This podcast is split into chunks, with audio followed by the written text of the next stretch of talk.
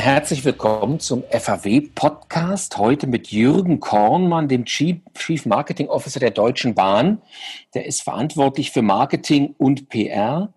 Jürgen ist ein absoluter Kommunikationsprofi, der über Stationen wie die DLR, Volkswagen und Bombardier zunächst die Verantwortung für die Kommunikation und seit einem Jahr auch für das Marketing bei der Bahn bekommen hat. Schönen guten Tag, Jürgen. Hallo Kai, ich freue mich. Danke für die Einladung. Aktuell erleben wir in Deutschland den zweiten Lockdown, auch wenn er ja so ein Lockdown light ist. Was bedeutet denn das aktuell für die Deutsche Bahn? Ja, die Auswirkungen für uns sind äh, leider alles andere als light. Äh, die sind ziemlich schwerwiegend.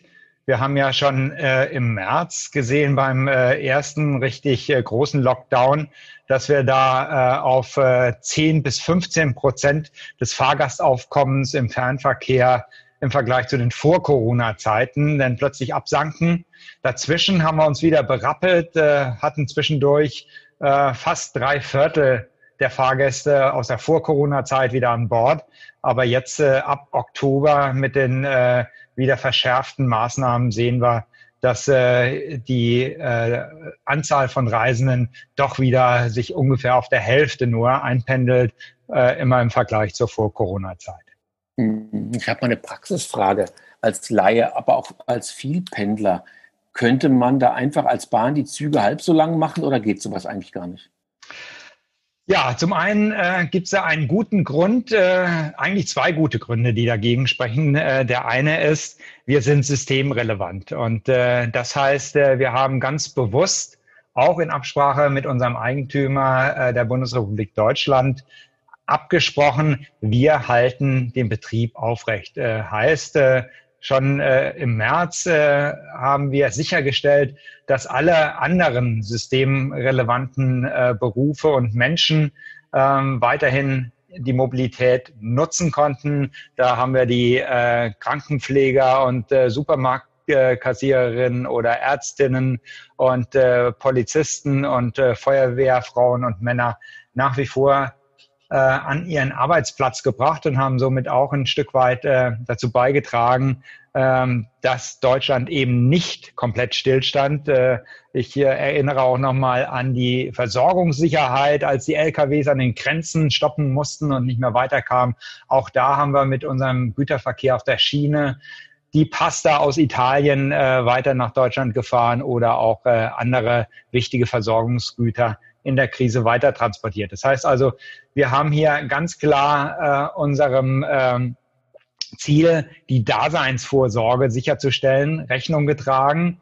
Und der zweite Grund, äh, warum wir auch äh, jetzt äh, in der aktuellen Phase wieder 90 bis 95 Prozent unseres Fahrplans weiter aufrechterhalten ist, dass wir rein betriebswirtschaftlich gesehen ähm, schon ähm, so viele Kosten zusätzlich verursachen, wenn wir äh, den Fahrplan runterfahren, wenn wir äh, Ressourcen äh, rausnehmen, wenn, wenn Züge anders geplant werden müssen. Auch die ganzen Instandhaltungsregimes äh, verändern sich ja durch äh, entsprechende Abweichungen vom Fahrplan, so dass es auch aus betriebswirtschaftlicher Sicht durchaus Sinn macht, dass wir jetzt weiterfahren. Und äh, wie gesagt, die Verlässlichkeit für unsere Kundinnen und Kunden. Das ist äh, eigentlich der ausschlaggebende Faktor. Wir sind da, wir fahren und wir stellen die Mobilität sicher, auch wenn andere den Betrieb einstellen. Hm, ich bin selbst bin ja regelmäßiger Bahnpendler, normalerweise zweimal die Woche mindestens. Ich heißt, ich muss mich eigentlich auf gar nichts einstellen. Eigentlich bleibt es, wie es ist. Genau. Also um einen etwas älteren äh, Slogan der Bahn mal zu zitieren, die Bahn kommt. Und das äh, nach Fahrplan. Es werden vielleicht der eine oder andere Verstärkerzug äh, rausgenommen werden äh, oder ein, ein Sprinter vielleicht mal ähm, äh, weniger unterwegs sein. Aber die, äh, das fahrplanmäßige Grundangebot, das bleibt auch in der zweiten Lockdown-Leitphase unangetastet. Wir erleben ja derzeit eine Mobilität, da sind wir schon mitten im Thema, das, die von, komplett von dieser aktuellen Pandemie geprägt ist. Geschäftsreisen, werden die aber generell seit der ersten, das im ersten Lockdown durch Online-Meetings in einem gar nicht geringen Teil ersetzt. Die Bahn hat man so das Gefühl gehabt beim letzten Mal und so auch zwischendurch ist so einer der Gewinner dieser neuen Mobilität, muss man sagen. Was glaubst du denn, wird davon bleiben? Ja, das ist äh, eine schwierige Frage, lieber Kai. Ähm, ich tue mir auch ein bisschen schwer, äh, uns als Gewinner der Mobilität zu bezeichnen. Ja, in, in Sachen Zuspruch, ja, in Sachen äh, Sympathiewerte, ja, in Sachen äh, Imagewerte. Da schießen wir seit März durch die Decke. Wir werden tatsächlich äh, mit der großen Leistung unserer Kolleginnen und Kollegen, die da draußen den Betrieb aufrechterhalten, anerkannt. Ähm, uns fliegen sozusagen die Herzen zu. Wir sind äh, fast schon eine Love-Brand, würde ich sagen. Äh, aber wir haben natürlich, äh, was das Ökonomische angeht, äh, ganz massive Verluste zu beklagen, die natürlich auch dazu geführt haben, hat ja jeder mitbekommen, dass unser eigener, äh, der Staat hier einspringen wird. Wir werden aber auch selber hier ähm, einen großen Anteil an Einsparungen zu leisten haben. Von daher gesehen ähm, sind wir jetzt wie alle anderen auch durchaus auch Verlierer dieser äh, äh, aktuellen Krise. Aber zurückzukommen auf deine Frage, was, was davon äh, wird bleiben von den Trends, die wir jetzt sehen? Also wir sehen beispielsweise, dass die, das Einstellen des innerdeutschen Flugverkehrs ähm, doch mehr oder weniger ähm, von allen Seiten akzeptiert wird, auch äh, und gerade als Beitrag äh, zum Erreichen unserer äh, langfristigen Klimaziele. Das heißt also, die Kooperationen, die äh, wir beispielsweise in den letzten Wochen mit Lufthansa geschlossen haben, dass wir ähm, die äh, Zubringerflüge vor allen Dingen für die, das Langstreckengeschäft äh, der Fluglinie über ähm, die Deutsche Bahn künftig verstärkt abwickeln. Ich glaube, das ist ein äh, Trend, der wird bleiben und äh, da werden mit Sicherheit äh, etliche innerdeutsche Flugverbindungen auch nicht mehr zurückkommen. Was auch relativ äh, offensichtlich ist, ähm, die stärkere Fahrradnutzung. Äh, und äh, da spreche ich durchaus aus eigenem äh, Erleben. Ich habe mir auch gerade, wie viele äh, Zehntausende, vielleicht Hunderttausende auch, äh, ein neues Fahrrad gekauft. Weil äh, der Individualverkehr ja, gerade in den Ballungsräumen ähm, eben nicht äh, automatisch in eine höhere Pkw-Nutzung mündet. Und äh, man sieht es an den äh, doch in der letzten Zeit wieder stark zunehmenden innerstädtischen Staus. Das Fahrrad ist hier eine echte Alternative und ich glaube, diese äh, stärkere Fahrradnutzung wird auch äh, künftig bleiben. Wir sehen auch ähm, aufgrund der veränderten Arbeitsbedingungen ein anderes Nutzungsverhalten von Berufspendlern.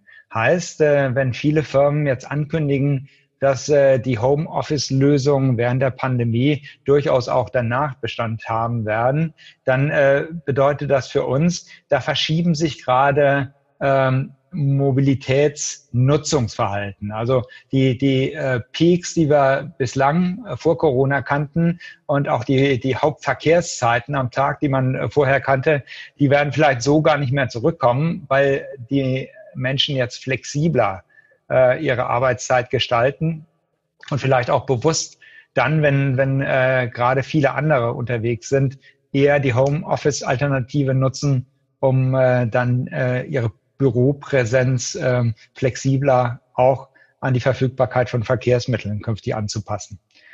Ähm, was bleibt noch? Ich glaube, die alternativen Nutzungskonzepte von äh, Straßen und Parkflächen, gerade in den Ballungsräumen, ähm, die werden sich durchsetzen. Also ich habe hier in Berlin äh, viele Pop-up Pop-up Fahrradspuren jetzt in den letzten Wochen und Monaten äh, gesehen und auch selber genutzt.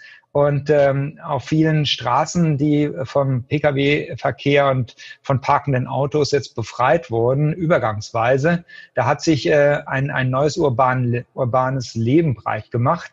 Das werden die Menschen nach meiner Einschätzung nicht wieder klaglos ähm, ähm, abgeben wollen. Also hier werden wir sicherlich äh, auch dauerhaft, äh, gerade was äh, innerstädtische Ballungsraumverkehre ansieht, ein Zurückdrängen ähm, von, von Autos und äh, des, des Platzanspruchs äh, auch von Autos sehen.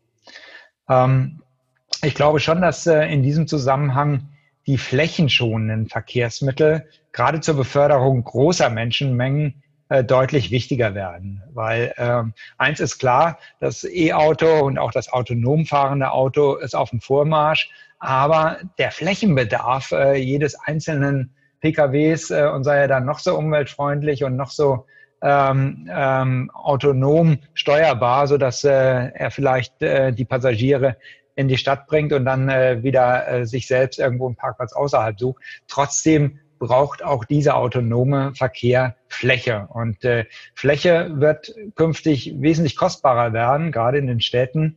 Und äh, von daher sehr gesehen sind, glaube ich, die großen Gefäße wie eben Regionalzüge, S-Bahn, U-Bahn, äh, die äh, eine große Anzahl von Menschen schnell in die Innenstädte bringen können, äh, in Zukunft noch wichtiger für Lebens- äh, und Verkehrskonzepte. Und last not least, äh, ein, ein Trend, äh, den ich auch sehe, die äh, zurzeit eher auf die Ballungsräume äh, bezogenen innovativen Verkehrskonzepte mit äh, ähm, gesteuerten, ähm, durch künstliche Intelligenz gesteuerten äh, Fahrzeugflotten, die autonom fahren, die on-demand äh, Ridesharing beispielsweise anbieten, die werden, glaube ich, äh, zur Feinverteilung der ähm, Menschen und Verkehrsteilnehmer auf der ersten und auf der letzten Meile ihrer Reise sich stärker im ländlichen Raum durchsetzen. Denn äh, dort ist der Bedarf, glaube ich, ungleich höher ähm, und äh, die, das Angewiesensein auf den äh, Pkw äh, deutlich äh, stärker äh, präsent als in den Städten. Und äh, hier werden wir, glaube ich, einen Shift sehen, dass diese modernen und innovativen Verkehrsangebote äh, stärker in die Fläche gehen werden. Das vielleicht so als ein paar Trends, die, die ich momentan am Horizont erkennen kann. Sehr interessant. Ähm, du hast es gerade eben schon angesprochen, die Bahn ist ja so einer der Hoffnungsträger der neuen klimafreundlichen Mobilität. Wie sehen denn, gerade angesichts der Trends, die du gerade skizziert hast, wie sehen denn da eure Konzepte für die Zukunft aus, wenn man es überhaupt in ein paar Sätzen zusammenfassen kann? Ja, eigentlich kann man es in, in zwei Worten zusammenfassen. Äh, so heißt auch unsere Unternehmensstrategie, die wir äh, vorletztes Jahr ähm, vorgestellt haben. Starke Schiene. Und ähm, mit der starken Schiene ist äh, verbunden äh, ein, ein, eine riesige Investition in das System Eisenbahn. Und da spüren wir großen Rückenwind äh, in der Gesellschaft, auch aus der Politik. Und äh, die steigenden Kundenzufriedenheitswerte in den letzten Monaten äh, unterstreichen das auch äh, auf äh, sehr eindrucksvolle Weise. Die starke Schiene heißt, wir bauen unseren Umweltvorteil, den wir als Bahn ja ohnehin schon haben, weiter konsequent aus. Konkret, 2038 fahren alle unsere Züge mit Ökostrom aus regenerativen Energien, nicht nur die ICE und ICs im Fernverkehr, die das heute schon tun, sondern dann auch die Regionalzüge, die Güterzüge, alles, was auf der Schiene rollt, fährt dann mit Ökostrom. Wir werden zwölf Jahre später, 2050, dann auch konzernweit ein CO2 klimaneutrales Unternehmen sein und äh, alle unsere Geschäftsbereiche ähm, klimaneutral aufgestellt haben. Und äh, wir wollen unser Angebot konsequent ausbauen. Das heißt also, wir wollen eine Milliarde mehr Nahverkehrskunden gewinnen für die tägliche Reise zum Arbeitsplatz äh, mit der Bahn. Wir wollen die Fernverkehrsreisenden auf äh, 260 Millionen pro Jahr verdoppeln und investieren dafür riesige Summen, die auch glücklicherweise jetzt trotz Pandemie nicht in Frage stehen. Also allein 12 Milliarden in neue Züge. Das heißt also bis 2026, und das sind äh, nur sechs Jahre äh, von heute gesehen, werden wir über 420 ICE-Züge mit, mit 220.000 Sitzplätzen im deutschen Netz äh, unterwegs äh, sein sehen. Und äh, wir werden dann äh, auch einen Halbstundentakt zwischen den großen Metropolen in Deutschland äh, haben. Und äh, noch nicht 2026, das dauert ein bisschen länger, denn wir müssen da außer den Zügen natürlich auch noch Netzkapazität schaffen. Und äh, arbeiten da im Schulterschluss mit dem Bund an 30 Prozent mehr Schienenwegen. Das alles muss erstmal gebaut werden, das dauert ein bisschen länger, aber wir werden deutliche Angebotsausweitungen sehen und auch im Schienengüterverkehr werden wir den Frachtanteil auf der Schiene von heute nur 18 Prozent ähm, dann auf 25 Prozent steigern. Das äh, entspricht mhm. immerhin auch 13 Millionen weniger Lkw-Fahrten pro Jahr auf deutschen Straßen. Das mal so in a nutshell äh, unsere Strategie und was wir vorhaben.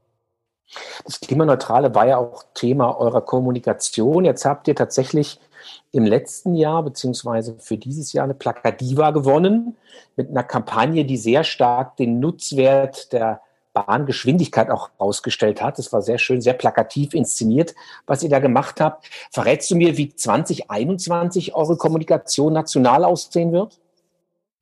Gerne. Also zunächst mal haben wir uns natürlich über die Blacadiva gefreut, weil sie unsere Kernkommunikation, diese Zeit gehört dir, ähm, nämlich den, den unschätzbaren Vorteil, dass äh, während einer Reise im Zug äh, jede Passagierin, jeder Passagier genau das machen kann, äh, was er oder sie auch täte, wenn er nicht verreisen würde, nämlich arbeiten, lesen, unterhalten, essen, schlafen, ähm, ähm, ähm sich äh, ähm, mit den äh, um ihn herum äh, Sitzenden unterhalten. All das ist da möglich. Ähm, das ist jetzt in Zeiten von Corona nochmal ein Stück weit existenzieller geworden. So würde ich es vielleicht mal äh, bezeichnen. Denn ähm, unsere Kundinnen und Kunden treiben hier sehr ernsthafte Fragen um. Und äh, da geht es eben nicht nur um Mobilität, das natürlich äh, ist auch weiterhin eine ernsthafte Frage für alle, die auf uns bauen und äh, auf äh, die Mobilitätsleistung, die Daseinsvorsorge, die wir anbieten, äh, vertrauen. Das wollen wir natürlich auch in der Kommunikation weiterhin in den Mittelpunkt stellen. Wir sind für euch da. Wir sind äh, systemrelevant, wir sind der Fels in der Brandung und äh, wir fahren weiter, aber wir machen auch noch viel, viel mehr als äh, nur Züge von A nach B fahren, auch während einer Krise. Wir tragen mit unserer äh, Strategie auch äh, zu einer Stabilisierung einer verunsicherten Gesellschaft und auch einer ähm, teilweise etwas äh, in, ins äh, Schleudern gekommenen Wirtschaft bei. Das heißt also, ähm, trotz Corona äh, werden wir weiterhin unsere Einstellungsziele im Visier behalten. Jedes Jahr über 20.000 neue ähm, Kolleginnen und Kollegen zur Bahn holen, um eben äh, auch die altersbedingte Fluktuation in den nächsten Jahren ausgleichen zu können. Ich habe es eben schon angeführt, wir werden weiterhin äh, milliardenschwer investieren ähm, in neue Züge, in neue Schienen. Ähm, und wir werden in der nationalen Kommunikation ganz sicher auch das Thema ähm, die DB als ähm, Good Corporate, corporate Citizen äh, mhm. in den Mittelpunkt stellen.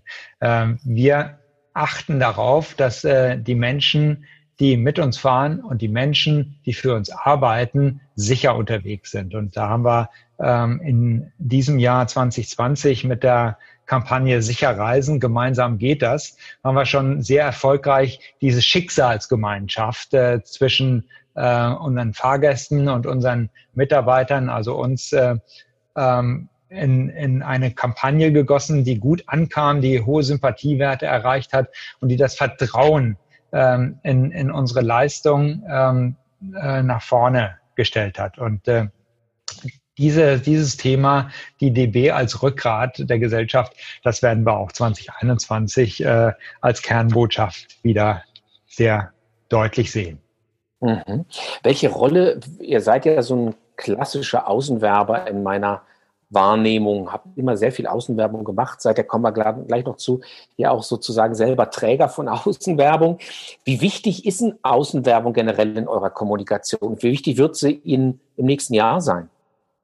Also Außenwerbung spielt im MEA-Mix äh, der Deutschen Bahn eine wichtige Rolle und das wird auch so bleiben. Denn äh, so erreichen wir mobile Zielgruppen, insbesondere in den Mikro Metropolregionen.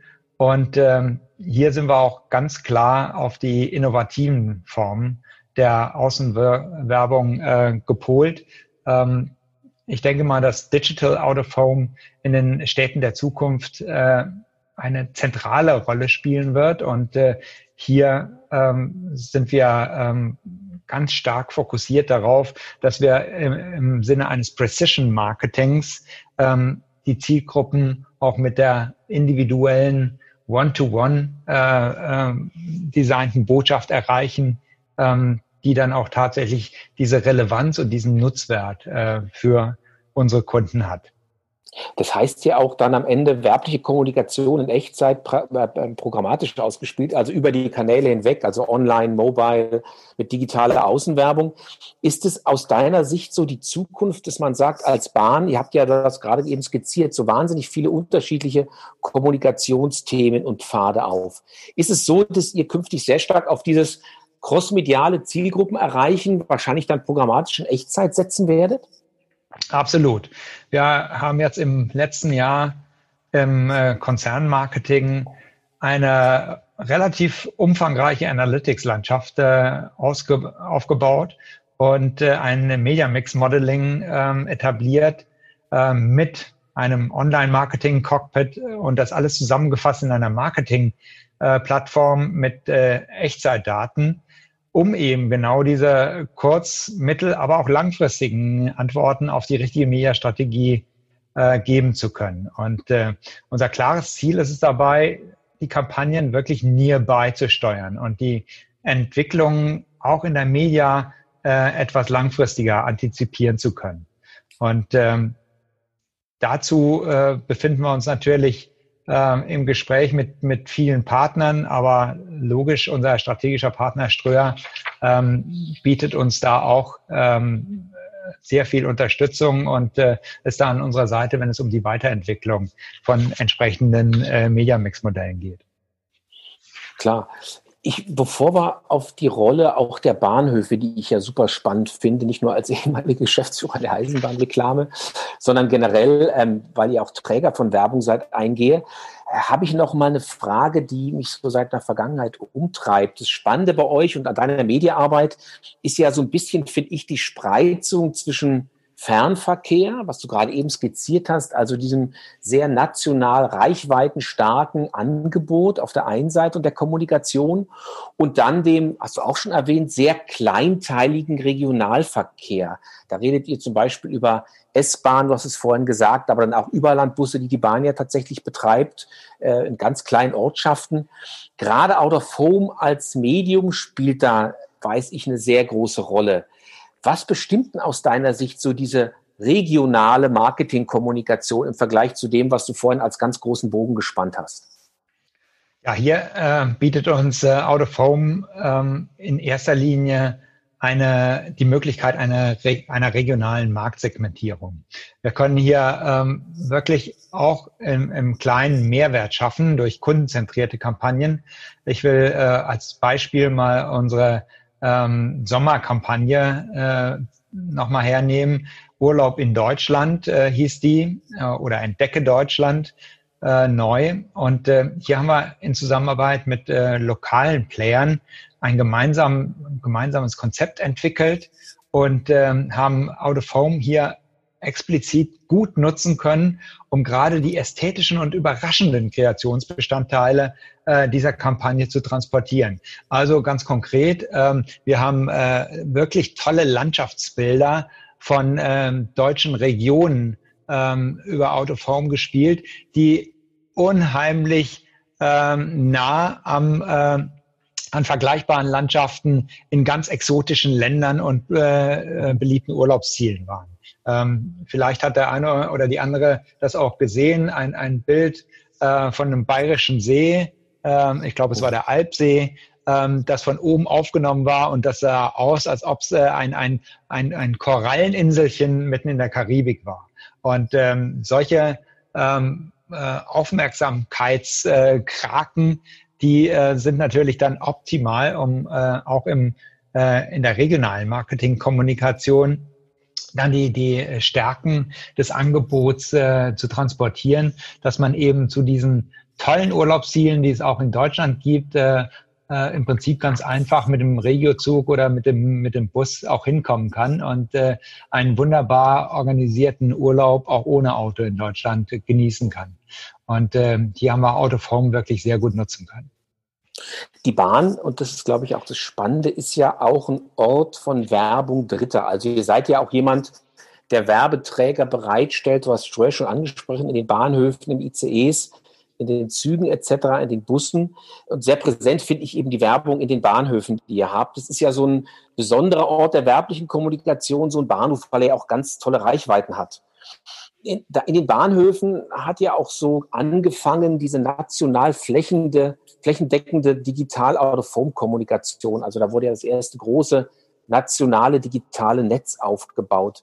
Wie wichtig ist denn aus deiner Sicht so die Digitalisierung von Bahnhöfen, die Anmutung sozusagen von Bewegtbild oder wie du es eben gesagt hast, in Echtzeitkommunikation in euren Verkehrsstationen?